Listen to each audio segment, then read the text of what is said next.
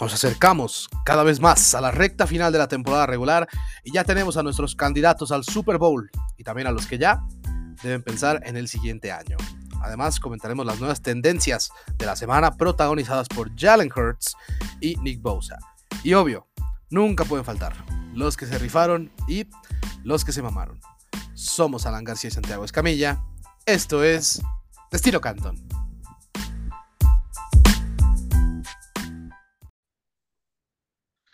Hola, ¿qué tal? Muy buenos días, buenas tardes, buenas noches, desde sus casas o de donde quiera que se encuentren. Bienvenidas y bienvenidos a un episodio más de Destino Canton. Se fueron 12 semanas de la, de la temporada 2022 de la NFL. Y Santiago, tú y yo ya tenemos candidatos fuertes en los playoffs y también equipos que ya, su año ya de verdad ya acabó. Se acabó. Se acabó, ya no hay nada más que buscar. Pero antes te saludo con muchísimo gusto, mi estimado amigo y compañero Santiago Escamilla. ¿Cómo estás? Hola, hola G. Este, pues aquí un poquito agripado saliendo de ese tema. Este, siento que ya necesito hacerme una limpia o algo así porque ya van muchas gripas en la segunda parte de este año, pero ni modo, aquí seguimos. Y este, agradecerle a, quien sea que nos esté escuchando aquí en, Destino Canton en el análisis de, de la semana 12. Traemos un episodio ahora sí un poquito más corto, ya no vamos a hacer un análisis tan a detalle de una ofensiva, de una defensiva, porque para este punto ya las cubrimos a casi todas las de los equipos que, consideramos que van a, estar peleando eh, seriamente por eh, el Super Bowl y, en playoffs esta, esta temporada. Si nos han estado escuchando toda, este, desde el inicio del año, creo que ya saben este, más o menos eh, pues, de quiénes estamos hablando. Pero si no, AG, ya pasadas dos terceras partes de, la temporada, ¿qué te parece que hacemos un recuento rápido de los que consideramos en este podcast, en Destino Canton, que son los cinco equipos que ya consideramos seriamente para playoffs y que incluso se lo, se lo podrían llevar todos? O son cinco equipos que ya vimos suficiente para decir, no solo se van a meter a postemporada, también van a ser eh, importantes en postemporada. Quizás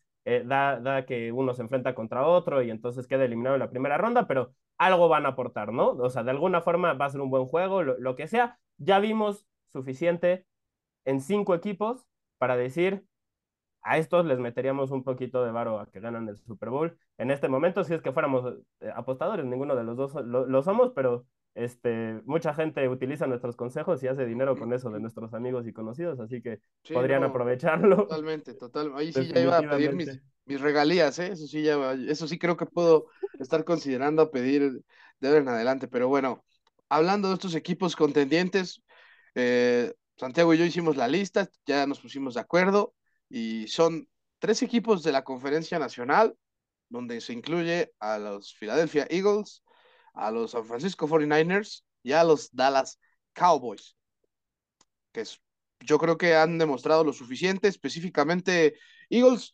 que ya hablaremos de Jalen Hurts, que su defensa mm, sigue permitiendo muchos puntos, pero también sigue robando. La defensa de 49ers está en un nivel superlativo, un Jimmy G que también está teniendo quizás su mejor etapa desde que llegó a San Francisco. Qué cosa tan más extraña, nadie lo veía venir. No, quizás, definitivamente. Bueno, es que también con tantas armas es muy difícil no ser. Bueno, pero, este, pero realmente esas armas, eh, un rato, ya llevaba rato con ellas y no, no hacía nada. En este caso. Es que pues, McCaffrey le ayudó mucho porque es un jugador conservador al cual le, le gusta aguantar hasta el último momento.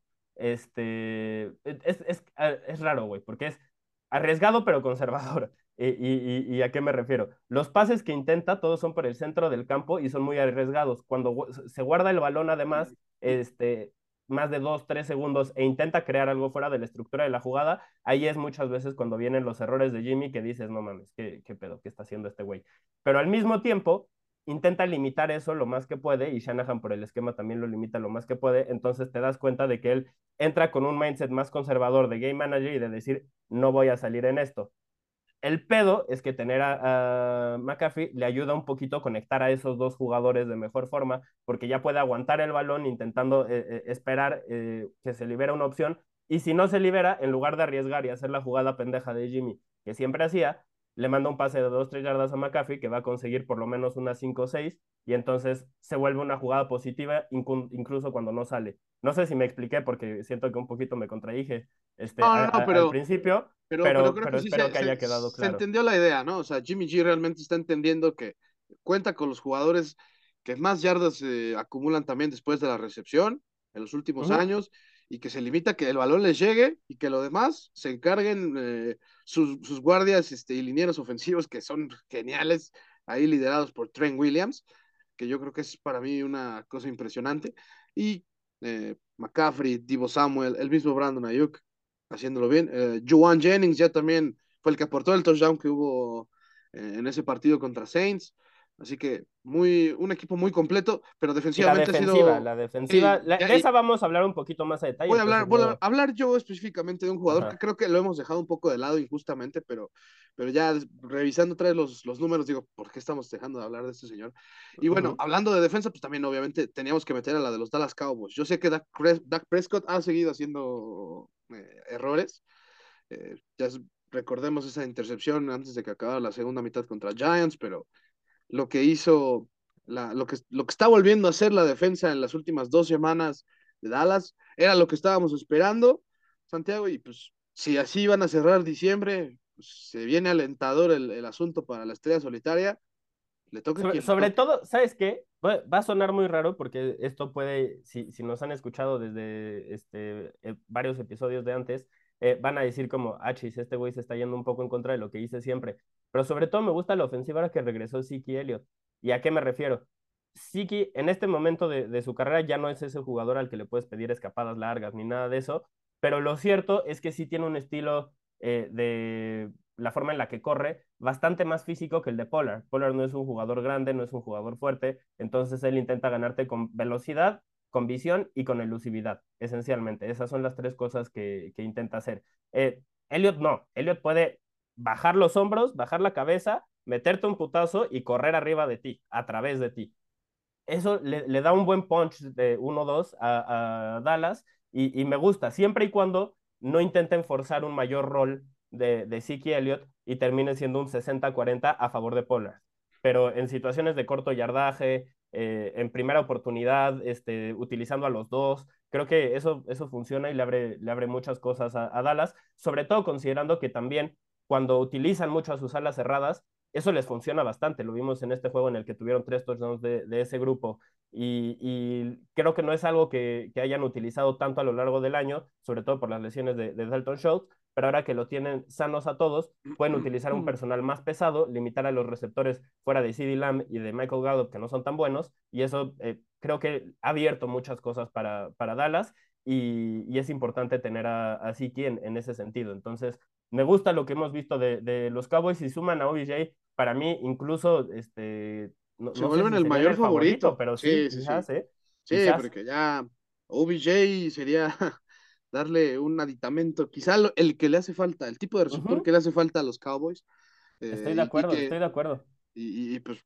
¿Y a qué nos referimos con que le hace falta? CD Lamb, aunque es un jugador muy versátil que puede jugar por dentro y por fuera, la mejor versión que hemos visto de CD Lamb es por dentro. Así que si tienes a un, o sea, como slot, más o menos, como receptor de ranura, si tienes a OBJ jugando por fuera donde mejor lo hace, creo que se pueden complementar muy, muy bien. Y todavía tienes seis semanas si quieres sumar a OBJ, yo esperaría que lo, que lo hagan pronto ya, porque pues mucho hablar y, muy poca acción.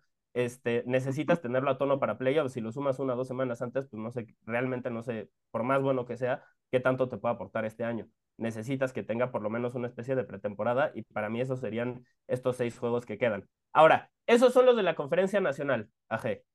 Pasando a la conferencia americana, hay dos que, que también nosotros ya queremos apuntar como que pueden pelear por el, por el Super Bowl. O sea, todos estos creemos que son contendientes al Super Bowl, no solo a playoffs. Hay otros jugadores, los Vikings, los Titans, etcétera, etcétera, que probablemente van a estar en postemporada y no vamos a hablar en esta lista. Estamos, en esta lista queremos mencionar a Kansas City y a Cincinnati, dos equipos a los que desde ya les vemos posibilidades reales de llevarse el Super Bowl y entiendo que es un poco puede verse convenenciero de nuestra parte porque son los dos que estuvieron en la final de conferencia de, de la Americana el año pasado, pero... Pero, regresaron, regresaron. Exacto.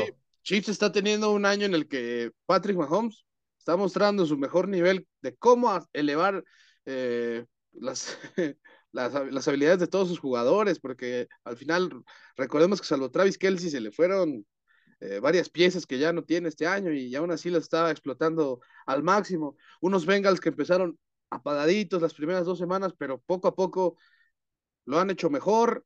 Eh, se quedaron sin llamar Chase las últimas tres semanas y aún así le ganaron el domingo pasado una defensa enorme como la de los Titans. Yo creo que es un jugadorazo, jugadorazo. Sí, sí, sí, totalmente. O sea, creo que la, la verdad, la verdad, Joe Burrow ha demostrado poco a poco que sí se quiere meter en la mera élite de, de corebacks de la NFL. Lo está logrando y de hecho, Chips, yo sí lo pondría como el mayor de todos estos cinco favoritos que estamos poniendo, Santiago. Porque la constancia, la constancia que están, con la que está jugando Kansas, a pesar de que la verdad tuvo un juego muy pedorro el domingo, eso sí, ya vamos a hablar de eso, pues no sufrieron, no es un equipo que sufra, y en todo caso... Pero muy eh, pedorro ya que iban arriba por 20, ¿no? O sea, el, el, tema fue que un poquito dejaron ahí que los Rams se, se, acercaran y luego Mahomes se mamó, ya hablaremos de eso, pero en general este, los errores vinieron ya que estaba controlado el juego. Sí, pero, pero bueno, Bengals está en esta conversación debido a cómo ha levantado, eh, tras, si no me equivoco, que fue su última derrota contra Ravens, ¿no? Fue su, ah, no, contra Browns, contra Browns fue su última derrota. En un lunes. Y en Monday Night, ¿no? sí, Sunday Night, sí, sí, fue Monday en Night. estelar. Fue, fue, en Monday Night y, y bueno, que de hecho fue la noche de Halloween, para ser más específicos, pero después de ese partido, pues para arriba, ¿no? Con todo y insisto que llamar Chase. Que fue el juego que se lesionó Chido Aguasie, ¿no? Chido. Chido y que es su mejor esquinero, y todavía hasta la semana pasada lo mencionábamos, era algo que nos preocupaba. No lo ocuparon esta semana, eh, no creo que los Titans y su cuerpo de receptores fueran una prueba real, pero es el, el, único punto así que ponemos porque decimos, es que este es un equipo que puede ganar el Super Bowl y luego hablamos de que acaban de perder contra los Browns, pues parece que una no va de la mano con la otra, ¿no? Pero es para explicar que justo, justo su debilidad y así como el, el asterisco que le ponemos a este equipo es su, su secundaria y qué tanto puede ser un problema lo de, lo de Wuzie. Sí, no, totalmente de acuerdo. Y ahora, Santiago, vámonos pues, con los equipos que de plano ya, ¿no? Se acabó su año para ellos. Podemos decir que, que a menos de que jueguen un, en horario estelar, este, un Thursday night, eh, no sé, este. Y aún así pienso. muy relevante suceda. Y, aún así pienso que la NFL cambiaría sus horarios. O sea, si estuviera en el horario estelar. Si lo pueden flexear, lo flexean. Sí, sí, sí. lo, sí lo flexean, ¿eh? Definitivamente. Pero para que se pregunten por qué no vamos a hablar de estos equipos ya: Texans, Bears, Rams, Broncos, Cardinals.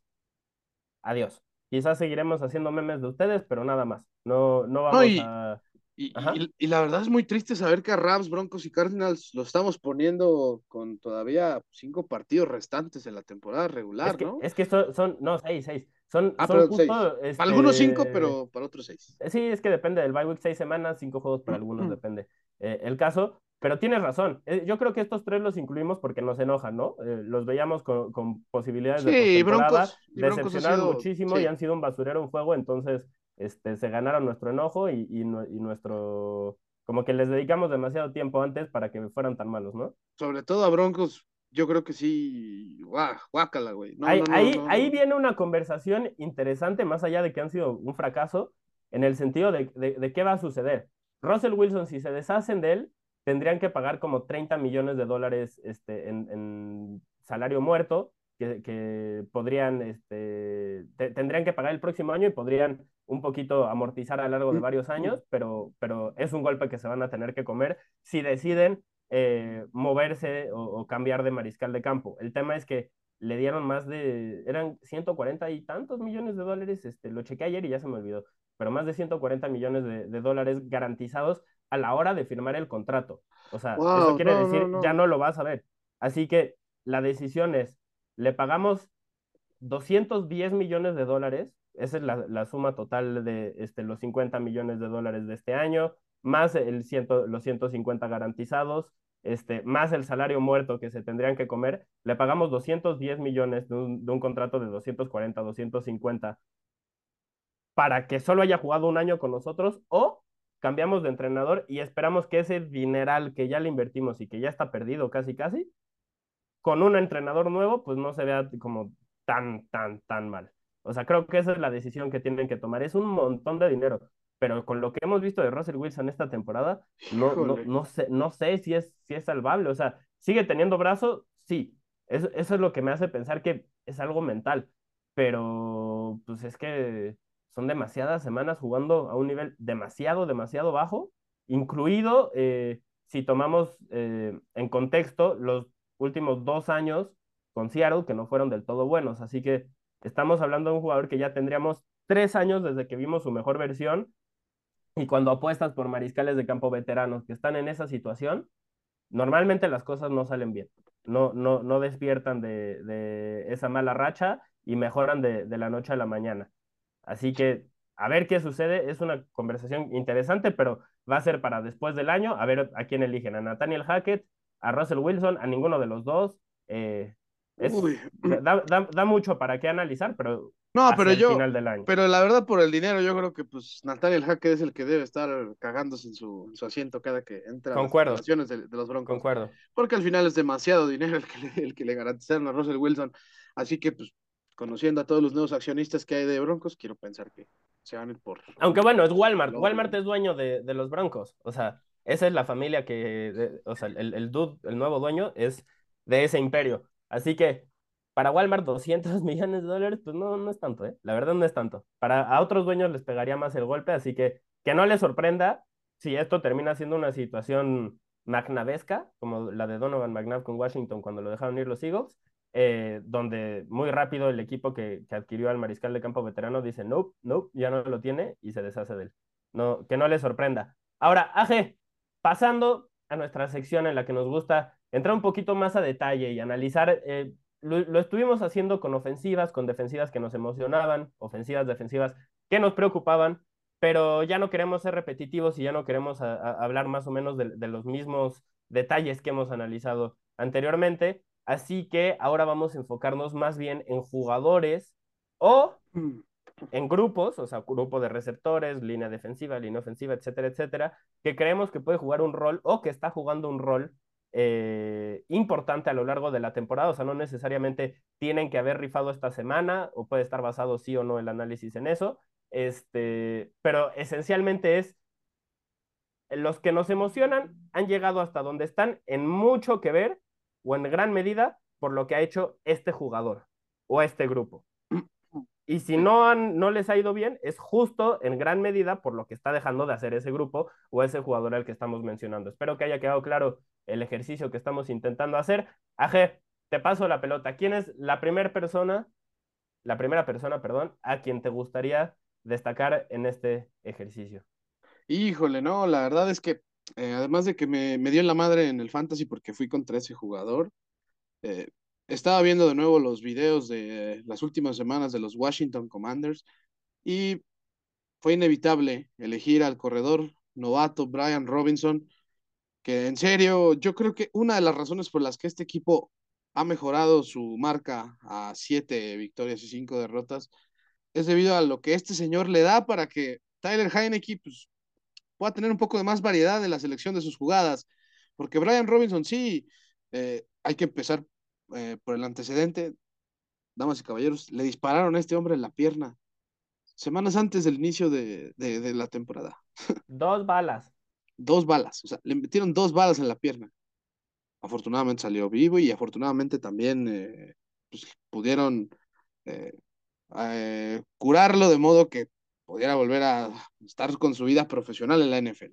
Aje, perdón, perdón que te interrumpa, pero para poner en contexto el regreso de Brian Robinson, le dispararon y regresó antes de lo que Kadarius Tooney se recuperó de su hamstring. Así que, para pa ponerlo en contexto, ¿no? Sí, no este güey sí. se recuperó antes de dos balas que el otro de un tirón. El, el, el ADN de este señor obviamente también es de, de otro universo, porque en serio la, la recuperación fue increíble, pero lo que hace Brian Robinson es algo muy destacado, es algo que yo siempre he aplaudido de corredores que son, yo les llamo los corredores talacheros, y eso es cuando eh, normalmente te, te, corren en terceras oportunidades y, corto yardaje, ¿no? O en situaciones de cuarta y gol, por ejemplo, que necesitas un par de yardas y él te consigue a veces hasta cuatro o algo así, pero te consigue que sigas avanzando, Brian Robinson. Y eh, eso es lo que se ha dedicado a hacer este hombre. O sea, eh, estaba contando que en las últimas seis semanas el señor ha conseguido 14 primeros y 10. Eso para un corredor es algo increíble. O sea, creo yo que es, es algo que te dice que el señor es productivo y que ayuda a que su ofensiva se mantenga fluyendo. Y pues el domingo pasado, pues yo creo que fue el, el verdadero héroe de este, de este juego. Fue su primer eh, juego de 100 yardas, hizo 105 en 18 carreos, aquí sí promedió casi 6, pero también ya demostró que pues, en una que otra jugadita puede también ayudarte eh, por la vía aérea, ¿no? Santiago anota un touchdown este, de, por recepción y, y, yo creo que este señor es el que le está dando ese equilibrio a la ofensiva de, de Commanders, porque también ya habíamos hablado que la defensiva ha mejorado considerablemente, sí, pero Brian Robinson ha sido ese aditamento que también ha sido bien apoyado por uno que otro yardaje que, que ahí aporta Antonio Gibson, pero Brian Robinson ya está oficialmente pues, como el corredor titular de este equipo y, y pues e, es, es, algo increíble pasar de, de un percance de como este que te disparan en la pierna y que a estas alturas de la temporada estés con esa progresión, con eh, ese modo indispensable en el que el ataque te necesita para que funcione el asunto. Yo por eso destaco a Brian Robinson porque en serio creo que ha sido de lo mejor. Eh, también se ve muy chingón con su gorra grandota, sí, pero, pero este señor... sombrerón. que, que él dijo, ¿no? Que tenía un cuate que hacía gorras gigantes, le consiguió una, pero realmente Robinson, eh, yo creo que está para, para unos eh, años interesantes, hay que seguirlo viendo. Ojalá sí se mantenga sano, porque ya vimos que este señor cuando se le necesita para conseguir un par de yardas para el touchdown o un par de yardas para conseguir un primer down, lo va a conseguir Brian Robinson. Así que por eso yo lo, yo lo voy a destacar, Santiago, como mi primer jugador ofensivo que me emociona en esta nueva sección de, de tendencias. Y, pues a, ver cómo llega a Washington, porque al final terminaron esta semana en, en zona de playoffs. Que eso ya eh, era algo que pues, nadie esperaba ver, la verdad. Y, creo que este señor es una parte de la razón de por qué están ahí los, los Commanders. Y, y que además tienen un récord de 6-1 en las últimas siete semanas. Nadie en la NFL tiene mejor récord que eso en, en, ese momento, así que eh, están en buen, en, eh, pues sí, jugando muy bien. Y lo que tú mencionabas sobre Robinson, a mí yo co coincido completamente. Eh, creo que ha permitido también, como tú mencionabas, que Gibson se ha utilizado en un rol este, para el que es mejor, porque Robinson, como, eh, digo, como corredor titular, no es malo, no es de los peores, no, no estamos diciendo eso, este, tiene mucho talento, solo no tiene tanta visión. El tema es que no castiga a, los jugadores rivales, no es ese estilo de, de corredor. Brian Robinson sí, cuando detienes a Brian Robinson te cuesta, y cuando lo tienes que hacer 20, 30 veces por partido, eh, hacia el final pues ya no, ya no lo vas a querer hacer, es un jugador demasiado físico. Y, y le ha añadido eh, pues otro elemento a, la ofensiva que, que, no tenían y con, con, un mariscal de campo como Heineke es necesario, si no, lo, si no lo ganas de esa forma y tienes que ganarlo a través del brazo de Heineke, desde mi punto de vista lo vas a perder. Entonces, eh, me gusta, me gusta que lo, que hayas resaltado. Yo me quiero ir al otro lado del balón, a la defensiva, y justo porque creo que se conecta un poco con lo que vienes mencionando, eh, la forma en la que eh, todo lo bueno que le aporta a, a, una ofensiva el tener a un corredor con un estilo de, de juego físico que mueva el balón y que te vaya desgastando poquito a poquito. ¿Y por qué estoy hablando de esto? Porque los Bengals acaban de frenar al mejor corredor haciendo justo eso me casi me atrevería a decir en la historia de la liga, y estamos hablando de Derrick Henry. Derrick Henry fue limitado a 38 yardas en 17 acarreos con los Titans y forzaron a que Tennessee les ganara por el aire. Sí tuvo una escapada muy larga en un pase de pantalla donde, pues ni modo, se les fue, ciertamente, y, terminó con más de, de, 100 yardas de scrimmage. Pero quien conozca a Derrick Henry sabe que esto es lo mejor que, a lo que puedes aspirar contra un jugador así. Eh, realmente, si, si estás hablando de que lo, lo, mejor que hizo fue por aire y no corriendo el balón, para mí es una victoria de, la defensiva, esencialmente. Eh, y, y, qué fue lo que hicieron, qué fue lo que hizo Luan Arumo, y, por lo cual quería resaltar a, esta unidad específicamente. Eh, utilizó a DJ Reader y a BJ Hill este, específicamente en, en un bear front.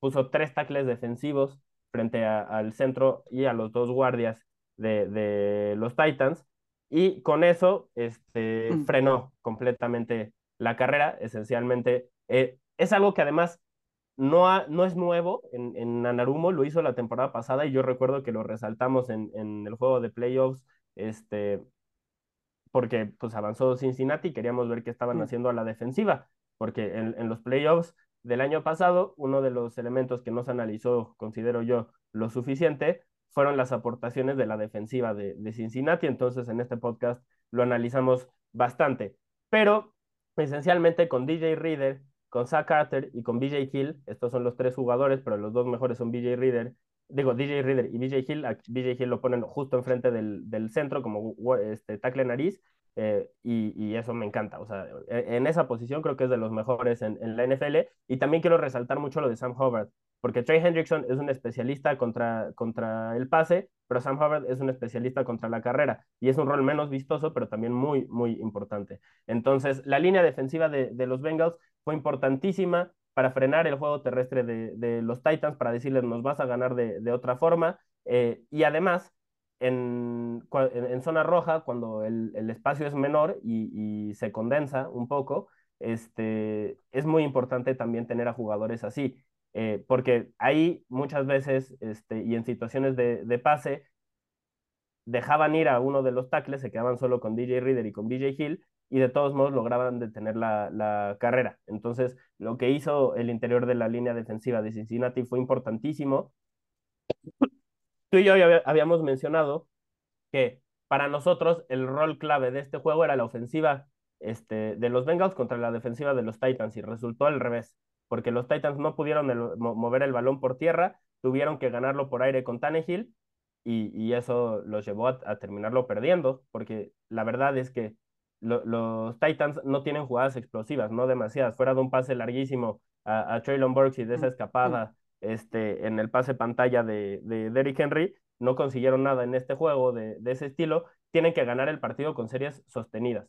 Los Titans les dijeron, ni madre, si, vas a hacer series sostenidas van a ser por aire. Y por eso fue que los Titans este, perdieron el partido. Eh, además, en zona roja, este, los limitaron a 0 de 3, este, que el ajuste que mencionaba de, DJ Riddle y, y Hill para mí es muy, importante por lo que hicieron en zona roja también. Eh, no permitieron touchdowns en tres viajes de, de, los Titans y los Titans estaban siendo la mejor ofensiva en zona roja de la NFL. Así que eh, agarraron lo que mejor hacía una de las mejores ofensivas haciendo esto y dijeron, no nos vas a ganar así, gánanos de otra forma. Si logras hacer eso de forma consistente, estás del otro lado, es una defensiva de campeonato. Así que pues, si se preguntan por qué dijimos que los Bengals podían ser este, un campeón del Super Bowl, piensen que hay muchas, así todo lo que, lo que, lo que saben que es bueno de los Bengals, sus armas a la ofensiva, su mariscal de campo, este, sus casamariscales, etcétera, etcétera, y piensen que acabo de hablar cinco minutos de lo que me gusta y no mencioné nada de eso de Cincinnati. Así que es un equipo muy talentoso que hace muchas cosas bien, no todo se, resalta, pero esto es importantísimo. A la defensiva, esto es importantísimo. Sí, yo, yo estoy totalmente de acuerdo. Creo que Bengals se está convirtiendo en un equipo muy peligroso, ¿eh? de esos que están ganando esos partidos, así como lo estuvieron haciendo en el cierre de la campaña anterior y en los playoffs del año pasado. Así que aguas, aguas con Cincinnati. En serio, que yo sí, debo decir, ¿eh? Yo sí dije que este equipo al menos iba a ganar su división. Todavía está empatado con Baltimore, pero aguas, aguas con ese equipo. Y ahora yo para destacar a mi jugador defensivo, en este sí voy a hablar solo de uno. Eh, Santiago yo creo que va a estar encantadísimo con todo lo que voy a hablar de él y seguramente va a querer añadir algo más. Por eso tampoco me voy a eh, explayar demasiado, porque sé que también va a dar, voy a darle la pelota a mi compañero. Voy a hablar de Nick Bosa, porque creo que habíamos estado hablando de Micah Parsons, estábamos hablando de Matt Judon, que sí, candidatísimos a el jugador este, defensivo del año, pero creo que a Nick Bosa lo hemos dejado fuera de esta conversación por alguna razón que después dije, no entiendo. Este señor que tiene 11 capturas y media en la temporada, solo en un juego, no ha tenido captura esta temporada, solo en uno, de 12 semanas que este, llevamos en la NFL y que solo han jugado este, 11 partidos los, los 49ers, solo en un partido no tuvo capturas Nick Bosa, ¿ok? Es el tercer jugador con más eh, capturas esta campaña. También es el segundo que más presiones ejerce al coreback que está solo abajito de Micah Parsons. También es el, el jugador que más golpea al coreback con 30 golpes, lo cual para la posición en la que está creo que es una locura. Y que el segundo lugar en esta lista de, de golpes al coreback tenga seis más que el que le sigue, que es eh, de los Commanders. Es algo increíble y también es el tercero, de acuerdo a Pro Football Focus, es el tercer jugador con mejor productividad respecto a la presión al coreback. O sea, Nick Bosa es yo creo que el pilar principal de esta defensa. Sí, hay buenos este, elementos que lo hacen mejor todavía al sector defensivo de San Francisco. Un Ufanga, un Fred Warner, sí, sí, sin duda alguna. Yo creo que esos son los otros dos estelares de esa defensa. Pero Nick Bosa es de veras la razón por la que muchas veces San Francisco, en serio, no deja de, estar en los partidos, porque Nick Bosa mantiene loco siempre, siempre al tackle que lo está protegiendo y también al coreback eh, rival. O sea, Andy Dalton lo trajo corriendo todo el tiempo. Lo pudo capturar una vez, que fue una jugada de cuarta de gol, si no me equivoco, Santiago, pero realmente eh, Andy Dalton estaba corriendo por su vida buena parte del partido y era por Nick Bosa. Y este señor, eh, yo creo que también debe estar en esa conversación del jugador defensivo del año y es en serio un elemento que ojalá se mantenga sano porque sabemos que ese creo que es uno de sus, no voy a decir defectos, pero sí desventajas que, que tiene, que se puede llegar a lesionar, pero cuando está sano, wow, es uno de los mejores jugadores defensivos de, la liga y es un espectáculo verlo. Santiago, yo nos tocó la semana pasada verlo a metros y el, poder físico que tiene es impresionante, la velocidad que tiene es este, increíble. El señor eh, creo que hace todo bien, la verdad creo que hace todo bien y es eh, el pilar de por qué San Francisco en las últimas semanas, no me equivoco, si no me equivoco, son cuatro o cinco juegos, Santiago, en el que no han permitido touchdown en las segundas mitades, ¿no? San Francisco. Cuatro. Cuatro. Cuatro, pero pues, vienen aquí de plano de no permitir. De hecho, no, no han permitido puntos en general desde el segundo cuarto del Monday Night contra Arizona. Eso es algo increíble. O sea, a Saints eh, sí se encargaron de decir, no nos vas a anotar puntos porque, o sea, fue esa captura que dije en cuarta y gol a Andy Dalton, pero también hubo un fumble a Alvin Camara por parte de Ufanga. O sea, creo que eh, este sector está muy cañón, pero Nick Bosa es al que yo quiero destacar porque en serio, la constancia es la que muchas veces le pedimos a jugadores élite y Nick Bosa esta temporada está siendo el sinónimo de eso, Santiago. Así que yo por eso destaco a Nick Bosa. No, y su, cuando ha estado lesionado, porque eh, ha sido un tema que ha batallado también esta temporada, no como su hermano, pero sí ha sido un tema esta temporada, se nota. Cuando no está en la cancha, se nota. Y además, eh, lo que me llama la atención es Tú mencionabas este, que es el tercero con mayor productividad respecto a la presión del mariscal de campo de acuerdo a PFF. Y para ellos eh, ganas tu, tu, duelo como, como pass rusher cuando logras llegar al mariscal de campo y apresurar su decisión, esencialmente. Entonces, incluso si no es el que más capturas tiene, es el que más consigue eso de forma consistente. y, y es muy importante yo creo que no tiene más capturas porque a veces gana demasiado rápido. Entonces el mariscal de campo agarra el balón e inmediatamente tiene al jugador encima. Entonces tiene que correr, tiene que deshacerse del balón, tiene que hacer algo, pero saben que en ese momento la jugada está rota y tienen que tomar una decisión ya. Y, con, y, y eso, pues entonces a veces este, hace que pues no puedan capturar al mariscal de campo, ¿no? Porque no le da la oportunidad de empezar su progresión y pegarle mientras está haciendo su progresión y está más distraído. Lo cual eh, es, o sea, es un jugadorazo. es un jugadorazo. este, me encanta que lo hayas resaltado tú y no lo haya tenido que, hacer yo. Este, yo quiero hablar de, de Jalen Hurts. Yo quiero hablar de lo que hizo eh, en el juego contra los Packers. Tuvo más de 100 yardas solo en el primer cuarto por tierra. Este, corrió para 157 en, en total. Hubo un momento en el que parecía que iba a romper el récord de, de, Justin Fields, ¿no? Ajá, de yardas este, en, en, un juego para un mariscal de campo, pero no lo, no lo hizo. Lo que sí es que se convirtió en el cuarto jugador con al menos 150 yardas por tierra, 150 por aire, que solo lo habían conseguido Michael Vick, Colin Kaepernick, Lamar Jackson y ahora Jalen Hurts. Es una lista en la que quieres estar, todos son unos jugadorazos y además es el segundo que, que hace eso y que suma dos pases de touchdown, algo que solo Colin Kaepernick había logrado antes en la historia del NFL, lo cual me hace, me hace decir, No mames, que nunca consiguió otra oportunidad. Yo sé que es un tema que no importa, pero güey, era un jugador ultra especial y no puede ser que no la haya conseguido.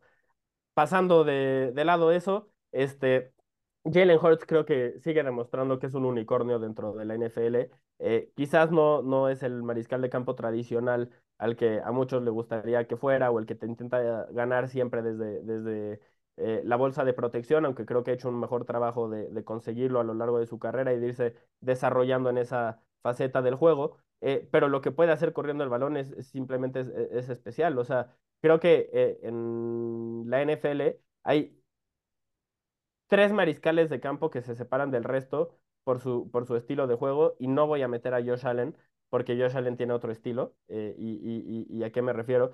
Lo que son Justin Fields, Lamar Jackson y Jalen Hurts tienen la habilidad de correr el balón más de 10 veces por juego. Tienen la habilidad, si se necesita, de bajar los hombros, bajar la cabeza y ganarte con poder, pero no lo hacen casi nunca, a menos de que sea necesario y, y, y más bien tienen la habilidad de correr el balón 10, 15 yardas y que no los toques nunca.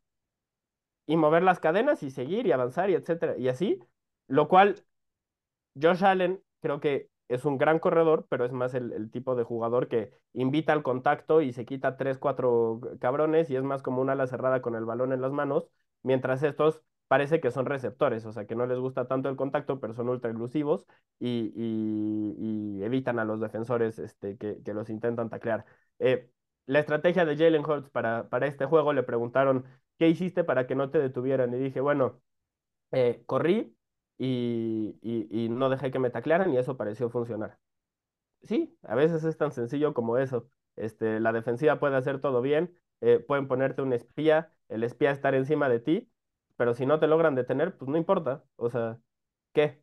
Y eso sucedió en este juego. Green Bay durante todo el partido mantuvo un espía con Jalen Hurts siempre y de todos modos les corrió para 157 yardas. Y eso ya es sin contar, y eso ya sin contar las casi 160, bueno, las 160 totales que consiguió Miles Sanders, ¿no? No, no. Ajá.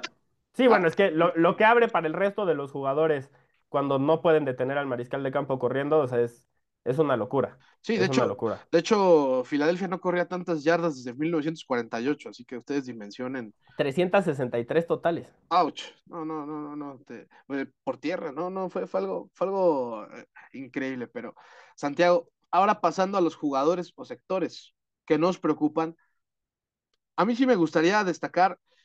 Tú y yo recordamos que hasta hace dos temporadas decíamos que los Buccaneers contaban con la mejor baraja de receptores, ¿no? Que en ese tiempo era pues, Antonio Brown, Mike Evans, este, Chris Godwin, está Gronkowski. Gronkowski, ok. Sabemos que Antonio Brown pues, está loquito y ya nadie lo quiere. Es que Gronkowski se, se divierta toda madre en el supermercado aventando este bollos y que los cache ahí una, bateando con baguettes una, una señora, ajá, exacto, que ella se los termine quedando. Eh, Chris Godwin está cumpliendo, creo yo, luego de venir de una lesión muy dura. Y Santiago, yo sí quiero destacar la nula participación clutch de Mike Evans. Mike Evans, que sabemos que es un, aparte es un receptor que sí busca mucho Tom Brady. O sea, aquí los números que encontré de él, porque sí, vi el video de nuevo de Browns Buccaneers y vi que le lanzaron muchas veces a, a Mike Evans, ya después me fui a la estadística, le lanzaron nueve veces a Mike Evans, solo atrapó dos pases para 31 yardas. Eso no es un número que quieres ver de Mike Evans, pero no solo eso, desde la semana 2 no anota touchdown. Perdón, 4, desde la semana 4, no anota touchdown. Ya estamos en la semana 12 y perdónenme, pero alguien como Mike Evans, que en ocho semanas no anota touchdown, pues sí empiezas a preocuparte un poco, porque Mike Evans realmente sí es ese tipo de receptores que te, que te el end zone. O sea, no es necesariamente el, el que te va a hacer las yardas para que llegues a la zona roja y que y que ya anote el corredor a shot wide, o, en este caso que lo está haciendo Chris Godwin, o sus mismas alas cerradas, Kate Oughton o, Cameron Braid. Mike Evans no está siendo efectivo como en otros años. Sí, parece que parece por las yardas que tiene, que otra vez va a llegar a las mil y que va a tener eh, una temporada más de mil yardas al hilo, ¿no? Que si no me equivoco, esta sería la, la décima. Pero realmente sus yardas han sido mega, mega trash eh, points en el fantasy para, para este jugador porque no, no, no han sido yardas con sentido, de esas que dices, ah, las necesitaba en este momento. No, no, para nada. Eh, ha tirado cuatro pases, pero dos de, dos de esos cuatro los tiró el domingo pasado. Eh, y su, su, único juego de más de 100 yardas fue contra, contra Baltimore. Pero pues realmente ese partido, insisto, no. O sea, Mike Evans no es como que precisamente fuera el que brillara en ese juego. Eh, creo, Santiago, que tienen que involucrar a este, a este receptor sí o sí de nuevo, porque si no, Box, bueno, por alguna por esa misma razón, Box no, no, no convence para que pueda pasar del juego de comodines en, en los playoffs. O sea, creo que el, lo que no ha hecho Mike Evans este año, que es lo que le encantaba hacer, era recepciones largas, recepciones en el end zone, porque yo realmente decía, pues sí, Sí, realmente solo me acuerdo. Yo la verdad me acordaba solo de su touchdown contra los Dallas Cowboys. Ya después vi que tuvo un par contra, contra Chiefs, pero también en trash points, ¿eh? En trash points porque Kansas City les dio una megaputiza a los Buccaneers.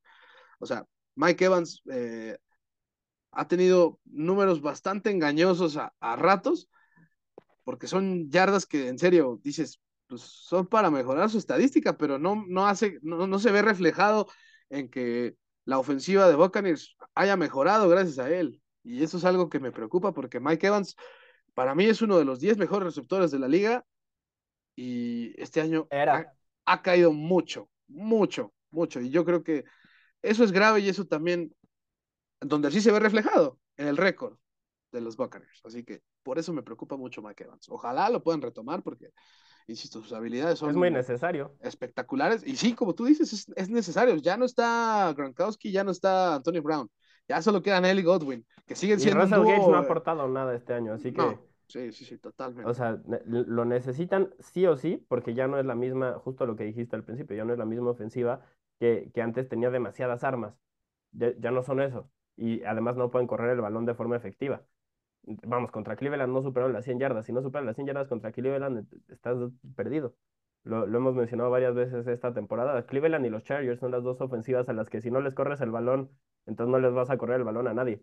Y, y pues sucedió esta semana. Este es un tema que hemos visto, es un problema y en fin. Este, estoy de acuerdo con lo que mencionas de Mike Evans, se le necesita más que nunca y estamos viendo su peor versión, eh, me atrevo a decir que en, en la carrera, así que veremos qué sucede. Eh, yo escuché ahí de, de fondo la campanita de, de, la basura este, que, que ya está pasando por, por, ahí por donde estás y creo que es, está llegando en el momento correcto porque necesitamos sacar la basura y estamos hablando de los receptores de Baltimore y de las opciones, este, las armas que tiene la ofensiva eh, este, por aire, eh, Lamar Jackson, porque genuinamente me, me, frustra mucho. Me volví a echar el juego este, ayer, bueno, no, me, lo vi ayer por primera vez. Este, le dejaron caer cinco pases a Lamar Jackson. Eh, Mark Andrews lo voy a meter un poquito por este juego, obviamente lo voy a sacar después porque es un jugadorazo que ha estado lesionado recientemente, se le da el beneficio de la duda, cuando esté sano seguro va a volver a ser un monstruo y, él, es, él es muy especial, de él no queremos hablar mal, no queremos que nadie piense que esto es una crítica a Mark Andrews, este, espero que haya quedado muy claro que, que, que es un jugadorazo y que eso es lo que, lo que pensamos. Hablando del resto, y con este, sí le dejó caer un touchdown a Andrews. Hablando del resto, le dejaron caer otros dos pases de touchdown, otros dos pases en total a Lamar Jackson. O sea, es muy frustrante porque este equipo movió el balón muchísimo durante la primera mitad. Si hubieran anotado este, en, en esas oportunidades que tuvieron en, en, zona roja, solo en una de esas, este, después del pase que, que se deja caer, anota el equipo. Y fue Lamar Jackson corriendo el balón y ganando porque se metió entre dos, tres defensivos y dijo, ni madres, güey, no me van a negar este touchdown, ya estoy harto. Y se metió. Pero los receptores que, que, que tiene Baltimore no se separan. No atrapan el balón en, situaciones eh, este, 50-50. No atrapan el balón cuando están libres, al parecer, tampoco. La única alternativa constante es Mark Andrews y como está lesionado, pues no está al 100. Así que están desperdiciando, desde mi punto de vista, al mejor Lamar pasador que he visto desde que llegó a la NFL, porque en ningún momento de su carrera, antes de esta temporada, lo había visto de forma tan constante mantenerse en la bolsa de protección e ir buscando sus progresiones. O cuando escapa de la bolsa de protección, ser tan constante en querer este, ganarte primero con, las manos antes que con las piernas. Creo, creo que Lamar Jackson está evolucionando, pero la ofensiva de los Ravens no lo está haciendo junto con él. Y por alguna razón no, no invierten en, la posición de receptor. Yo entiendo que en los últimos cinco años ya eligieron a dos jugadores en la primera ronda. Y estamos hablando de Marquise Brown y estamos hablando de Rashad Bateman. Pero Bateman está lesionado, mala suerte, y de Marquise Brown se deshicieron. Así que no, no, no me termina de hacer sentido el plan. No ahondaré mucho en esto porque sé que es un tema que ya había mencionado, pero tengan claro que este partido que perdió Baltimore contra, contra los Jaguars no fue por Lamar Jackson. Si hubiera sido, si él hubiera tenido a los receptores atrapando los pases que él les ponía en las manos, porque la última vez que revisé, si estás en la NFL y el balón te pega en las manos, lo, lo debiste de haber atrapado.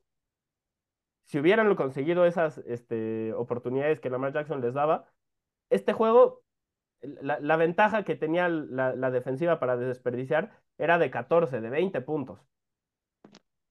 Y, y no, no, no fue lo suficiente para que la defensiva, después que ya vamos a hablar de eso, este, también se mamara. Y, y esencialmente a mí me frustra mucho porque creo que la, la, narrativa con Lamar Jackson no acompaña muchas veces lo que se ve dentro de la cancha.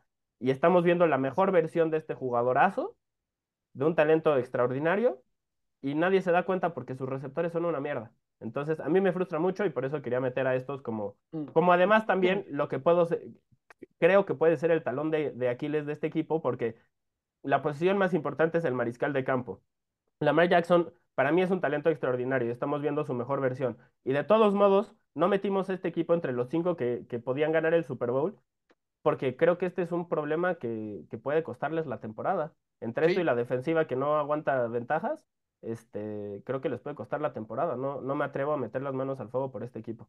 Sí, no, no, no. Y si ves del otro lado, Bengals, ven todos los receptores que tienen y que Joe Burrow ya le mejoró un poquito más la línea ofensiva. Bueno, ahí está el contraste, ¿no? De, del asunto, ¿no? Respecto a las aspiraciones de Baltimore para la postemporada, Santiago. Y ahora, yo me voy con una defensa que, si bien sí, este, consiguió eh, pues, ganar las, esta semana, no me ha convencido nada, ¿eh? Y estoy hablando del perímetro de los Buffalo Bills. Ya no solo es Josh Allen, ¿eh? Ya no solo es Josh Allen. O sí es el principal responsable muchas veces de, o de las, de las derrotas que han tenido, sí la ha cagado muy feo Josh Allen, pero el perímetro de Buffalo ha eh, empeorado de manera dramática semana a semana. Bueno, en el Thanksgiving no voy a decir que tuvieron su peor juego, pero no, no, fue, no fue una verdadera mejora. Eh, liderados por Jordan Poyer, que ha estado unos juegos sí, otros no, creo que eso tiene que ver, pero la realidad, la realidad es que este equipo pasó de la semana 5 a ser la mejor contra el pase, a bajar a estos instantes a la número 19 contra el pase. Perdónenme, pero bajar 14 lugares en ese lapso de 7 semanas es algo dramático.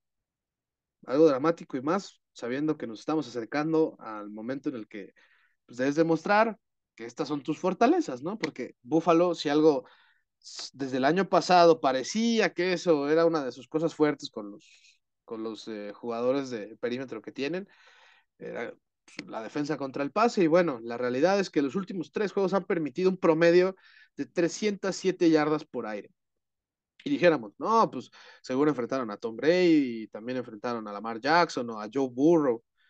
No, damas y caballeros, los corebacks que han enfrentado en las últimas tres semanas, los Bills, ha sido a Kirk Cousins, a Jacoby Brissett y a Jared Goff. O sea, estamos hablando de dos corebacks que no van a estar en postemporada y está uno que sí, está custodiado por el para mí el mejor receptor en estos momentos de la liga, ya me atreví a decirlo, con Justin Jefferson, Kirk Cousins, pero, pero no, o sea, Kirk Cousins tampoco es como que haya inventado el hilo negro, ¿no? Santiago, o sea, no es como que esta, esta defensa de plano no pueda con este señor, sí. Eh, ah, el tipo de coberturas que ha, que ha tenido Buffalo en estas últimas semanas, pues ha sido el inadecuado, o sea, en ese juego contra Minnesota, hizo lo que quiso Justin Jefferson en el cuarto, cuarto específicamente, con ellos. Jacoby Brissett, pues, entre Amari Cooper y Donovan People Jones, se vieron como un dúo mega élite de la NFL en ese partido contra Browns. Y Jared Goff, eh, pues hizo que Emon Sad, Brown, pues ahora que hiciera lo que quisiera con ese perímetro. Yo sé que Sad Brown tiene un nivel eh, bastante bueno, que está progresando muy bien, pero insisto, este perímetro de Búfalo prometía mucho más y si también estamos poniendo a este equipo desde el inicio de campaña como el favorito al Super Bowl, pues no, no, no debería eh, sufrir demasiado con estos equipos y con estos corebacks. Y yo creo que por eso me preocupa, porque en serio, si Búfalo va a estar así contra un Patrick Mahomes, pues perdóname, pero ahora sí ni cerrado va a estar porque no van a poder frenar nunca a Patrick Mahomes, que ya vimos que te puede hacer daño con el que sea. Eh, un mismo Joe Burrow, que este sí tiene receptores élite, o sea, me, me, preocupa eso. O sea, Buffalo sí es un eh, equipo que va a estar en playoffs, pero tiene muchas carencias ya. Ya se le están viendo en los dos lados y su defensa por aire ha sufrido mucho en las últimas semanas y ahora que no va a estar Von Miller, que es el que mejor presionaba al coreback. Ah, no sé, Santiago. Tengo mis dudas con el perímetro de Búfalo, con todo y que ya va a regresar Tredavious White. O mejor este equipo Contra, contra el pase. Pues, o, o de plano, no sé, capaz que ni siquiera llegan a la final de conferencia los Bills. Mira, no me, no me sorprendería y por algo no los metimos entre los que este, consideramos, perdón, que en este momento que son este, los favoritos al, al Super Bowl, ya no lo son. O sea, basado en lo que hemos visto eh, en las últimas cinco o seis semanas ya no lo son porque han cometido demasiados errores y tienen que regresar a esa versión de más temprano en la, en la temporada. No sé si lo puedan hacer porque las lesiones eh, han, han, pegado bastante, pero pues veremos, veremos qué, qué sucede para, para ese equipo. Este, yo creo que si Josh Allen regresa al nivel que, que estaba teniendo, que esencialmente es dejar de cometer errores estúpidos, este, van a, van a volver a ser favoritos porque Josh Allen es demasiado buen jugador, pero ya son varias semanas consecutivas en las que no vemos la mejor versión de este equipo y, más bien parece que semana a semana salen temitas y, lo decimos después de que hayan ganado porque apenas, o sea, necesitaron de un milagro casi para ganarle a los Lions, a los Lions. No, no, no necesitamos decir más que eso. Sí, no, eh, muchas veces no han respondido en el clutch, eso también hay que decirlo. En, los las últimas semanas, pues al final, insisto, como tú bien dijiste, eh, tuvo que venir un pase milagroso a Stephon Dix, porque si no, la defensa, en serio, pues no pudo frenar a los Lions en ese momento. Así que. Ahora, yo, yo quiero hablar, este, pasando al, al este, no al otro lado del balón, porque pues, tú estabas hablando de la defensiva, pero luego nos desviamos un poquito con lo de Josh Allen y etcétera. Este, pero los frontales de, de los Seahawks, eh, híjole, me, me, me parecen un, un, tema, y yo sé que los resaltamos hace no, no tanto, como cinco semanas, algo así, porque nos gustó lo que hicieron contra los Giants, porque fueron la primera defensiva que eh, completamente nulificó el, el ataque terrestre de, de este equipo, pero realmente eh, híjole, tiene, tienen algunos temitas ahí y para mí sobre todo tienen que ver con los linebackers. La línea defensiva en general me gusta, aunque por estar compuesta de jugadores veteranos, algo que me he dado cuenta es que se van desgastando a lo largo del juego. Entonces, aunque sí hacen bien las cosas, este, quizás al, principio, después no tanto. Bueno, en este juego contra, contra Las Vegas, eh, obviamente, pues no hicieron nada bien. o sea, no le permiten más de 300 yardas a un corredor este, sí, defendiendo muy bien el, el, juego terrestre y los pases cortos, pero pues fue lo que, lo que sucedió. El tema es que no es una cosa de esta semana. Es la séptima ocasión en la que permiten más de 100 yardas por tierra esta temporada, que es la mayor cantidad de la NFL para cualquier defensiva. Y aunque en la, al, principio del, del, año, este, perdón, este, al principio del año parecía este, que estaban mejorando eh, semanas, semanas y, hacia la mitad de la temporada incluso nos llegamos a ilusionar un poquito con lo que podía hacer este equipo y a resaltar lo que estaban haciendo sus frontales. Eh, más recientemente, pues parece que, que las ofensivas rivales han encontrado una forma en, la cual atacarlos, eh, que, que, la edad de los jugadores se ha notado y, y también algo que, que, a mí este, me llama mucho la atención es que la defensiva terrestre funciona bastante más con Ryan Neal en el campo, un safety, pero el, el, profundo es tu última línea de defensa. O sea, no, no puedes basar tu, tu buena, buena defensa contra la carrera en un safety, porque entonces número uno, cuando ese safety no, no, esté, porque los jugadores de la defensiva secundaria los rotas más que, este, que en otras posiciones a veces, este, por lesiones, por golpes fuertes, por etcétera, etcétera. Eh, cuando no está, se nota porque, por ejemplo, en el touchdown de 86 yardas de Josh Jacobs en tiempo, tiempo extra, no estaba en el campo Ryan Hill. Eh, pues e, e, es un tema, ¿no? O sea, la última línea de defensa sí es la que necesitas para, para eh, prevenir eh, escapadas grandes, pues entonces estás en, eh, estás en un problema. O sea, está bien que lo hagan una, dos veces eh, por, por mitad. Si lo necesitan hacer de forma consistente en cada serie, pues estás en un hoyo. Y, y, es lo que ha sucedido. Y también aquí es donde quiero resaltar un poco y poner el foco en lo que ha hecho sobre todo Cody Barton, que es un pésimo linebacker en todo el aspecto de la palabra. Y, y para mí, este, las defensivas, un poco lo que, lo que he dicho es que lo, lo, han buscado a él y cuando él es tu Mike, pues es un problema. Jordan Brooks es un jugador para mí muy en el estilo de Patrick Quinn, este, más talento que, que cerebro y en su estilo de juego y corre mucho, pero pues no necesariamente a, donde tiene que correr. Entonces eh, también a veces puede estar fuera de posición y cuando combinas eso con que Uchenna Nuosu, eh, su especialidad a veces es este, en el blitz, eh, presionar al mariscal de campo y, y, no tanto lo que puede hacer contra la carrera, pues estás hablando de que los, los linebackers de, los Seahawks le están costando mucho a su equipo y para mí pues están extrañando bastante, bastante a un, a un linebacker que justo firmó en Los Ángeles para enfrentarlos un par de veces por temporada, ¿no? Entonces, lo que cuesta a veces reemplazar a, las leyendas. Y pues sí, para mí ese es un tema que les está afectando y que eventualmente podría ser la razón por la cual no se metan a playoffs y quizás se metan cuatro del este de la Nacional. En, en este momento este, hay cuatro del, del, este de la Nacional en playoffs y, y parece que se están desinflando un poquito los Seahawks, a pesar de que yo mantengo aquí y, y, con quien quiera que Gino Smith está jugando también como lo estaba haciendo antes eh, de, este, de estas semanas.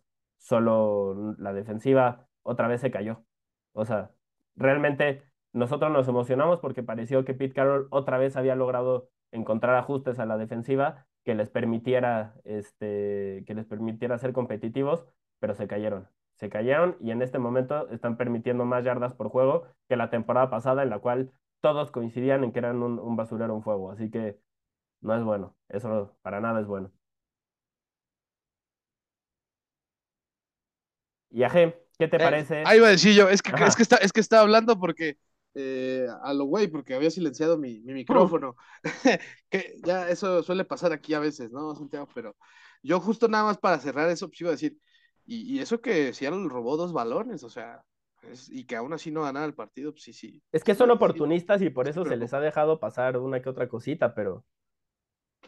Pero antes. También antes, es un tema. Sí, sí, sí, han empeorado, han empeorado, al menos el alcance de esta defensiva, creo que ya llegó a su tope y ya ahora está regresando a su, a su realidad. Y ahora, Santiago, ahora sí, eh, vamos a ir a nuestra sección de los que se rifaron y pues me gustaría que tú nos dieras los honores de abrir esta sección porque sé que si, si algo alcancé a ver contigo el domingo pasado fue tu emoción con el partido de tus 49ers. Es que ver defensivas así me encanta. Este, crecí como, como aficionado de, de San Francisco, lo cual quiere decir, eh, por más que este, uno pueda pensar en Joe Montana, Steve Young, Jerry Rice, Terrell Owens, este, etcétera, etcétera, todos estos jugadorazos que, que tuvieron, bueno, ninguno de esos me tocó, chingada madre, ninguno de esos me tocó. Entonces, este, a mí me, me tocó ver a los JT O'Sullivans de, de la vida, este, a los Tim Ratais de, de, la vida siendo nuestros mariscales de campo, y, y eso quiere decir que para mí, mi acercamiento a la NFL desde muy temprana edad fue a través de la defensiva, que era lo que tenía bien San Francisco en, en esos años, entonces aprendí a apreciar mucho eh, lo que hacen la, las defensivas y a disfrutar el, el, juego de esa forma, porque bueno, este, de, de, alguna forma había que disfrutar los domingos con mi equipo, ¿no? Y, y esas ofensivas este, eran una calamidad. Entonces, eh, ¿a qué voy con eso? Cuando San Francisco gana justo este, de, de, forma apabullante por lo que hace su defensiva, me siento como niño pequeño, o sea, me, me, encanta, me emociona muchísimo, este, creo que es la forma en la que más me gusta que, que gane el, el, equipo, o sea, yo, yo te, te firmo un 13-0 con tres, cuatro entregas de balón, dos, tres este, jugadas en las que detienen en cuarta oportunidad, por encima de un 35-14 con cinco touchdowns de mi equipo, ¿no? Este, esencialmente es lo que, lo que estoy diciendo. Y contra Nueva Orleans fue justo ese estilo de juego. Eh, Jimmy G tuvo una buena serie ofensiva eh, en la primera mitad, consiguieron un touchdown en ella, eh, pero la defensiva se encargó de cerrar el juego, blanquearon a los Saints por primera vez desde el 2001, que eran 332 juegos consecutivos sin quedarse en cero. Eh, ¿Quieres saber quién fue el último rival que los había blanqueado además? ¿Quién? Mis Niners también, mis Niners. Así que, este, nada más para, para resaltarlo. Y además, no permitieron puntos en la segunda mitad por cuarto juego seguido, que tú ya lo habías dicho, pero lo quiero resaltar otra vez, porque si lo vuelven a conseguir, van a, van a lograr la mejor racha de la historia de, de la NFL en cualquier mitad. O sea, nunca nadie ha conseguido, ningún, así, ninguna defensiva ha conseguido que en primera o segunda mitad, en cinco juegos al hilo, mantener en cero al rival. Así que es algo en lo que yo estoy poniendo mucha atención porque si sucede, pues me va a dar, me va a dar mucho gusto también, eh, me va a poner muy feliz y están, están recuperando sus piezas, las lesiones parece que no, no fueron tan serias como, como se esperaba al principio de, del año y, y este equipo, si no los vuelve a perder a los jugadores por lesión, creo que realmente, o sea, yo, yo me estoy emocionando, no sé, no sé si estoy cometiendo un error, pero yo me estoy emocionando como aficionado de San Francisco porque, pues, a, diferencia de otros años, sí veo una fórmula que puede, que puede tener éxito. La defensiva es demasiado buena, o sea, vean los rankings, yardas por, por juego permitidas, este, yardas por acarreo permitidas, yardas este, por pase permitidas por juego, yardas este, terrestres por juego permitidas, eh, puntos permitidos por juego, eh, entregas de balón, capturas, presión sobre el mariscal de campo. Todas esas estadísticas, vean, los Niners están en el top 3 en todas, eh, defensivamente. Sí, sí, sí, es una locura. Es la mejor, es, la, es la mejor en cuanto a yardas totales, es la mejor contra la carrera, es la mejor en puntos permitidos. O sea, ahí ya sabes a lo que te deparas, ¿no? Y contra el pase es la número 11, que al final no es que sea lo mejor, pero estás del lado bueno, no del lado malo, como Búfalo, que ya está en el 19 y que pasó de ser la 1 al, 19, o sea, ¿qué les pasa, no?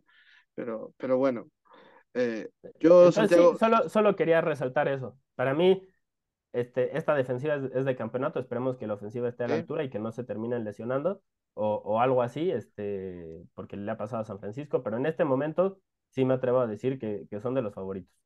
Sí, no, yo, yo estoy totalmente de acuerdo contigo, Santiago. Eh, San Francisco, junto con Dallas Cowboys, debido a su defensa especialmente, o bueno, creo que son las defensas que sí, están poniendo a sus equipos como candidatos al Super Bowl.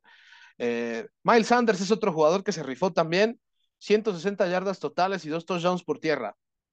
Fue uno de los aliados de Jalen Hurts y eh, en serio, creo que tenía rato que no eh, hacía una actuación de estos Miles Sanders, así que por eso lo destaco. Y pues, también le voy a dar una mención honorífica a su jugador de línea ofensiva, Lane Johnson, que eh, oficialmente el domingo pasado cumplió dos años de, así, de calendario sin permitir una sola captura. Es una locura ese dato, es una locura. así que eh, es algo increíble y que por eso Eagles está teniendo la temporada que está teniendo. Así que estos dos se rifaron mucho y pues Eagles también. Otro buen favorito al Super Bowl. Este sí más por el lado ofensivo que por el defensivo, pero eh, favorito igual al Super Bowl. Así que se rifaron estos dos. Y... Ahora el que se había quedado de mute era, era yo, todo, todo idiota.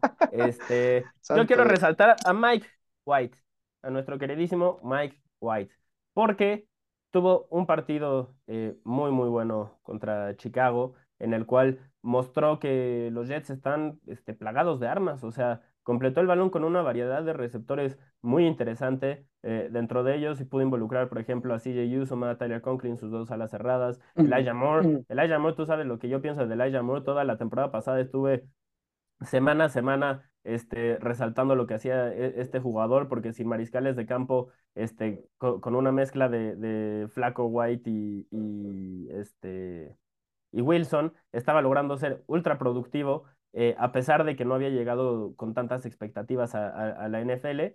Y este año se tardó más en arrancar, su rol se lo dieron a Garrett Wilson, lo cual entiendo completamente, Wilson es mejor y, y se dice también abiertamente, aunque sea fan del otro receptor. Este, pero creo que sí era, o sea, podías tener a los dos produciendo a un nivel alto y lo demostró Mike White eh, eh, en este juego contra, contra Chicago. Y no solo eso, en sus primeros cuatro mm. juegos como titular ha mm. completado al menos el 75% de sus pases para más de 300 yardas y tres touchdowns en dos ocasiones. El único jugador que había logrado algo así previamente, que no haya sido elegido este, en, las primeras cinco rondas del draft, es un tal Kurt Warner, de Salón de la Fama. Así que este, Mike White está en buena compañía en todos los sentidos de la palabra por donde le veas. Hay un montón de datos que, dicen así como de jugadores en su situación que no llegan a la liga este, con, con altas expectativas o elegidos alto en el draft y que de todos modos les dan la oportunidad, él está en la mejor compañía posible eh, en todas las estadísticas posibles. Así que es algo intrigante. Además, eh, eh, no, no, sé si viste el juego, tiene personalidad el güey. Sí, no, desde, desde, este, desde, el año pasado que dijo, Felicitando a todos. Sí, sí, sí, o sea, el señor Mike White creo que se sintió una, una, un ambiente mejor en cuanto a grupo, ¿no? Ya, ya Definitivamente. Sí, o sea, incluso nada, volteas a ver. Mientras estaba nuestro, nuestro King Wilson ahí, este, muy frustrado en, en, el sideline, este, o sea, realmente eh, no, no, lo, no lo subimos a la cuenta porque hubiera sido robarnos el contenido de alguien más, lo, lo subió a la cuenta de Center la, la gringa, este, pero no sé si lo vieron como un comparativo de, de Anakin, este, como con su túnica así como Ay, es que tú, tú sabes más de Star Wars, ¿no? bueno, sí, sí. Tú sabes explicar el contexto detrás, yo solo puedo describir el meme, güey. bueno, esa, esa escena en la que Anakin ya está con su túnica y que pues ya sabemos que es un Sith, ya para los que sepan Star Wars saben que es un Sith, y bueno, así estaba Zach Wilson, solo que en este caso, pues Anakin sí estaba teniendo poderes, aquí Zach Wilson los está perdiendo cada vez más. Al menos veremos, veremos qué sucede, veremos qué sucede, pero o sea, yo lo, que acabo de decir que hizo Mike White, nunca lo ha hecho Zach Wilson en su carrera, ya ha tenido bastantes más oportunidades. No solo eso, Zach Wilson nunca ha lanzado para más de 300 yardas sin entregar el balón, nunca lo ha conseguido. O sea, si, si el esquema de, o el, o el guion del juego lo fuerza a tener que lanzar muchos pases, va a entregar el balón, va a regalar pases, va a regalar intercepciones, le va a regalar oportunidades a la, a la ofensiva, digo, defensiva rival de castigarlos. Es ese tipo de mariscal de campo, es Taylor Heineke. Genuinamente es Taylor Heineke, son este, la, misma, la misma foto. Este, Pam está viendo la misma foto. Eh, así que realmente eh, me, me, sorprendería mucho y quiero ver cómo manejan esta situación porque dijo Sala que el plan es que Wilson vuelva a jugar este año. A menos de que Mike White la próxima semana juegue terrible y digas, bueno, ok, este, todo fue un espejismo, no, no veo cómo puede regresar a, Zach Wilson, porque este güey en un tiempo muy limitado ha mostrado más potencial, ha, mostrado que es más productivo, ha mostrado que es un mejor líder, ha mostrado que, que sus compañeros responden mejor a él. Eh, no sé qué más necesite ver el, el, entrenador, pero muchas veces cuando hay una opción tan claramente este, mejor que otra y, y, te vas con la otra solo porque invertiste más en, en ese jugador, eh, eso no, no lo aceptan los vestidores. Entonces, yo no lo haría. O sea, yo creo que ya vimos lo último de Zach Wilson esta temporada, a menos de que Mike White sea un, un, absoluta, o sea, juegue dos, tres partidos de absoluta basura, en cuyo caso, pues ahí sí regresa al jugador en el que invertiste mucho a ver si ya está mejor. Pero, pero si Mike White es el game manager que necesitan los Jets, se van a meter a playoffs y este güey se va a ganar el puesto de titular para la próxima temporada.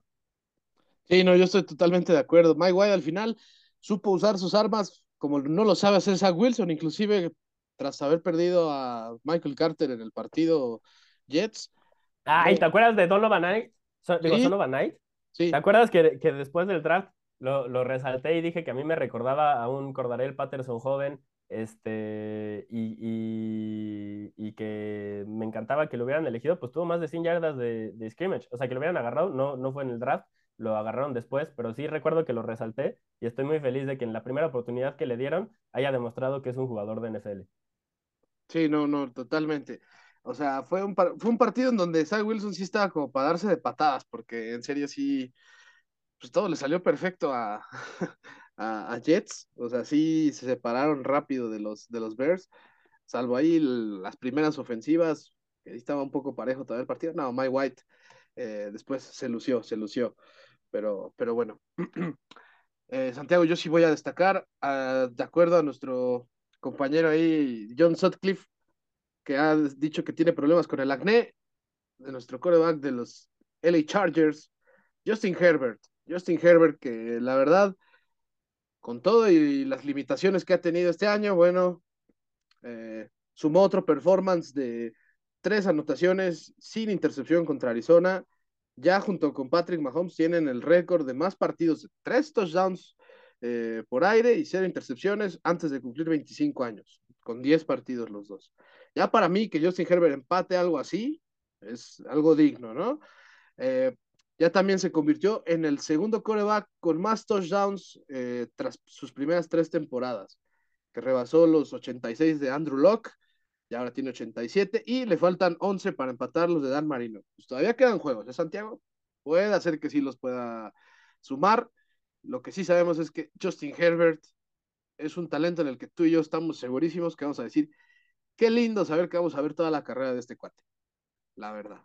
Concuerdo, concuerdo. Para mí muy rápido, este fue así, evidentemente ultra talentoso, que tomaba buenas decisiones, que además es un jugador al que consistentemente presionan, pero no lo capturan mucho, lo cual habla de que, o sea, por eso a veces la captura es una estadística que refleja más la actitud del mariscal de campo ante la presión y no de la línea ofensiva.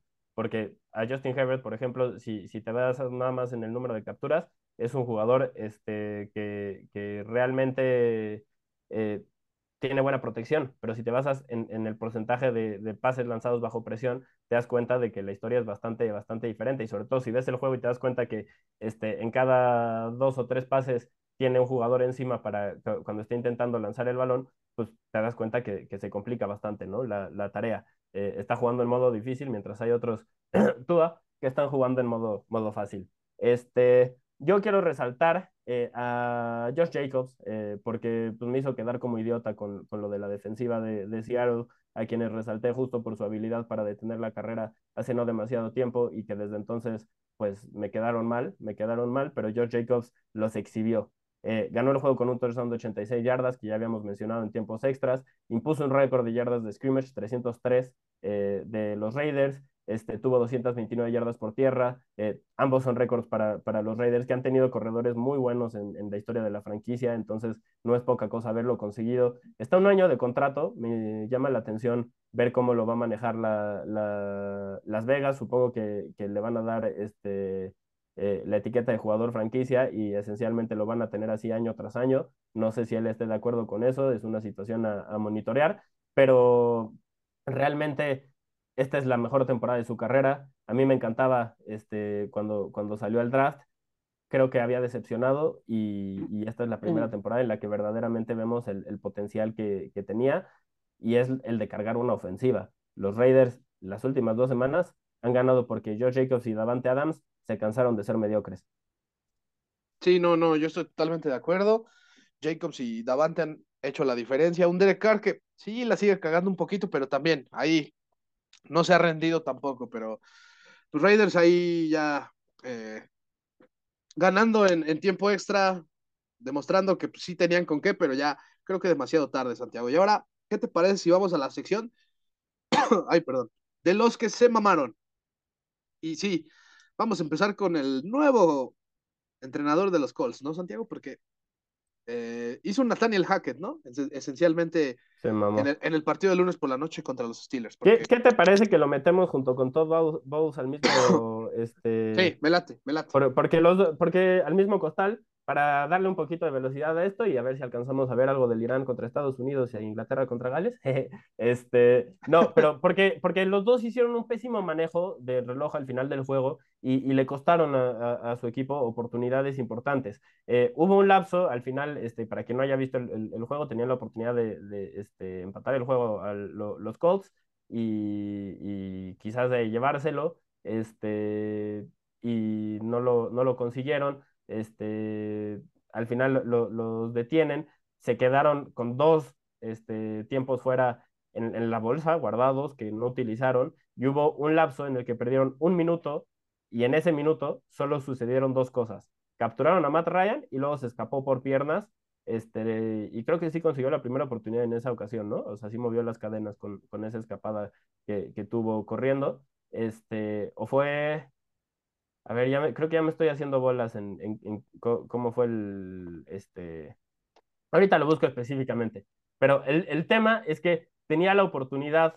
este, de, de, comprarle tiempo en una tercera oportunidad importante a, a, a, su equipo, de pensar las cosas, etcétera, etcétera. No pide el tiempo fuera, corren el balón con Taylor, lo detienen detrás de la, de la este, bolsa de protección, digo, de la línea de, de golpeo, y en fin, es todo, todo mal, todo mal, todo de malas, eh, y, y, que además llama mucho la atención porque pues este güey re, resulta que eh, era el especialista de, de Get Up en ESPN para analizar ese tipo de manejos de, de, game management, ¿no? O sea, entonces es un poco como irónico que, que, estemos resaltando que lo hizo mal, justo en una situación en la que él técnicamente analizaba y decía que era muy fácil, así que, este, quién sabe, güey, quizás si nos ponen... El, esta en el estafador resultó estafado, ¿no?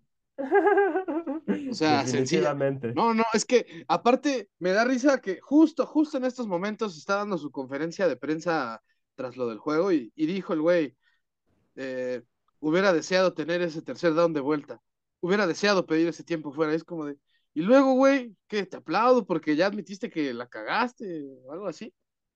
Pues, o sea, bueno, por lo menos, por lo menos no hizo Nathaniel Hackett y dijo como no, ese era el plan que queríamos seguir, solo no funcionó. Pero, o sea, igual, igual se mamó. El sí. tema es que se mamó. El tema es que se mamó y, y le costó, le costó a su, a su, equipo. Y justo esa tercera oportunidad para mí era la, la, pues, la importante y, y en, en, la que, en la que se mama. Este, piden el tiempo fuera y después viene el pase incompleto de Matt Ryan eh, a, a Paris Campbell pero el tiempo fuera, pues debió de haber sido antes de la, de la tercera oportunidad, en la que se escapa Matt Ryan, que me hice bola, se queda tres yardas y es justo antes de la carrera de Jonathan Taylor. Nada más este, una disculpa ahí, pero pues entre, entre que uno ve tantos juegos eh, entre domingo y lunes, pues luego se hace bolas. Y martes también tempranito, y también me eché un, juego hace rato. Este, entonces, en fin, eh, ese no es el tema. Este, y pasando al, al, otro entrenador que también tuvo un man manejo de esta situación, Todd Bowles se guardó los tiempos fuera al final del juego y no le dio oportunidad a Brady eh, al final de, del partido para intentar ganarlo después de que se los empataron con esa increíble recepción de, de Njoku. Eh, y, su justificación fue, es que había la posibilidad de que nos interceptaran el balón y no nos queríamos arriesgar a eso. No fucking mames, Tom Brady tiene dos intercepciones en 2022. Acabas, o de, acabas de decir que tenías miedo de que le interceptaran a Tom Brady. ¿De wow. qué estás hablando, güey? O sea, wow genuinamente tienes a Tom Brady en el cuarto cuarto con tiempos fuera, con tiempo, con, con, con, tiempo en el reloj y dices, no, ¿sabes qué? Hay que ganarlo en el tiempo extra. ¿Qué? ¿Qué? ¿Qué? O sea, per perdón, pero no mames. No está Yo... tan difícil. El 99% de los fans del NFL saben que a Brady lo, es a quien quieres en esa situación y, y, y no mames, no mames, neta no mames. Yo, yo voy a seguir diciendo eh, Todd Bowles, como entrenador en jefe, es un gran coordinador defensivo. Tristemente, ese parece que está haciendo el caso. Yo creo que es uno de esos a los que puede que lo corran después de un año si Brady se retira y necesitan pensar en, en el plan de transición, porque si con un equipo así de talentoso no está pudiendo hacer bien las cosas, con los Jets no hizo bien las cosas, eh, pues tampoco, tampoco hay tantas oportunidades. Sí, no, y, ahora, Santiago, yo sí quiero destacar pues, al, al, MVP, al posible MVP de esta temporada, ¿no? También Patrick Mahomes, que se fueron eh, durante el juego de uno a.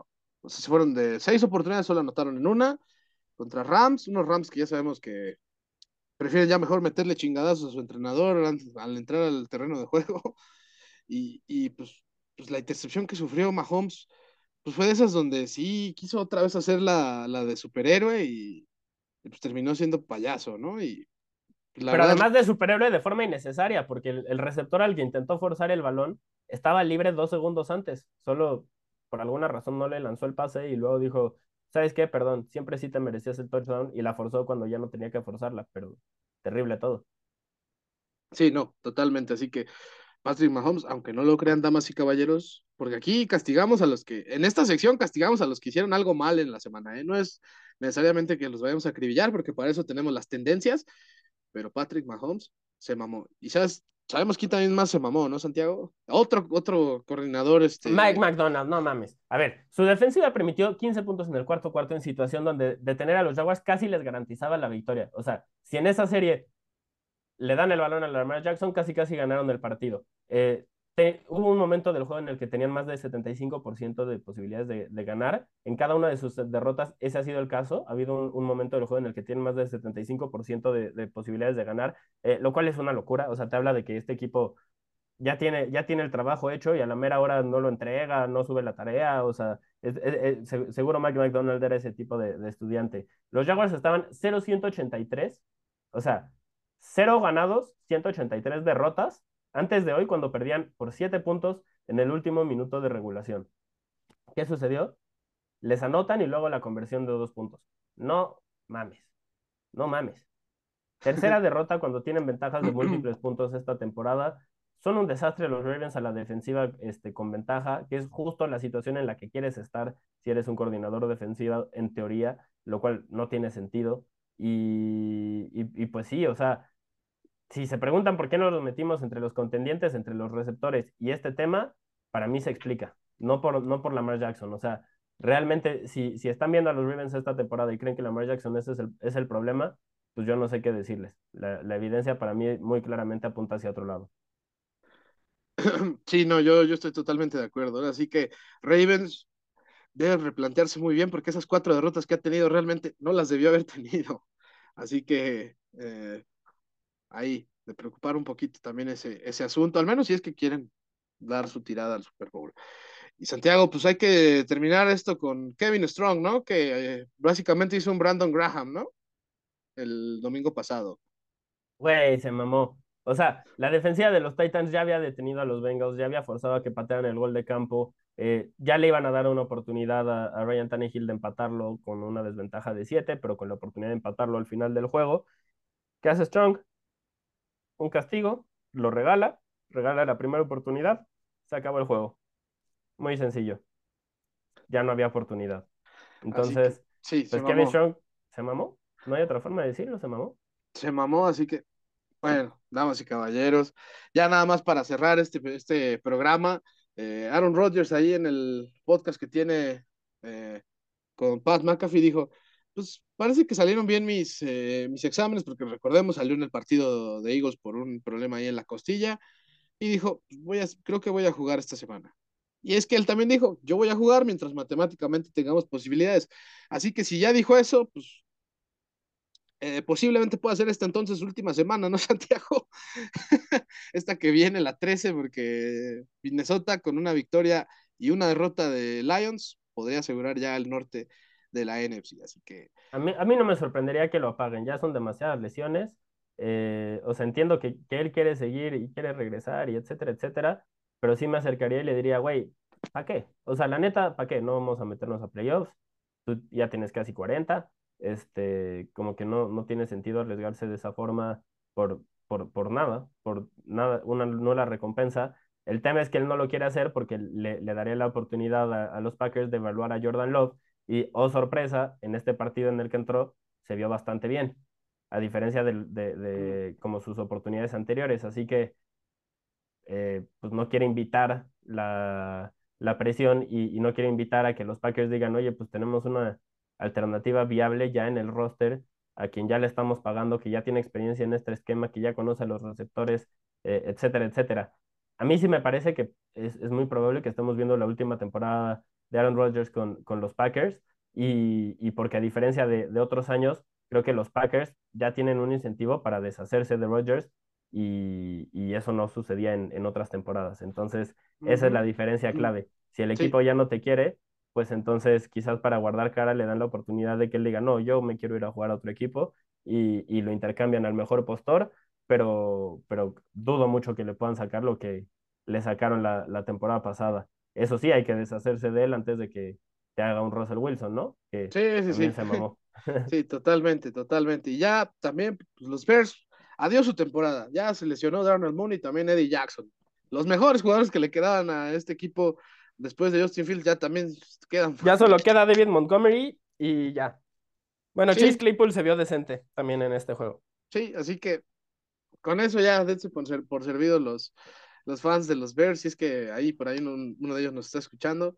Eh, pero con esto concluimos el, el análisis post de la semana 12 de la NFL y ya también vamos a hablar el próximo viernes de la previa de la semana 13, una semana 13 que va a arrancar con el juego entre Bills y Patriots el próximo jueves por la noche, así que ya también vamos a analizar ese juego. Santiago, un abrazo enorme y muchas gracias por acompañarme en este espacio. Y recuerden a, los que nos estén escuchando que estamos en Instagram como Destino Canton, con nuestro contenido como ya lo hemos tratado de hacer lo más constante posible. Santiago, neta, la está rompiendo muy cañón en ese aspecto.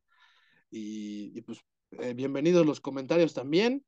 De eso se trata esto, así que muchas gracias, amigo. Y aquí Con gusto. Les mandamos un saludo a todos y hasta la próxima.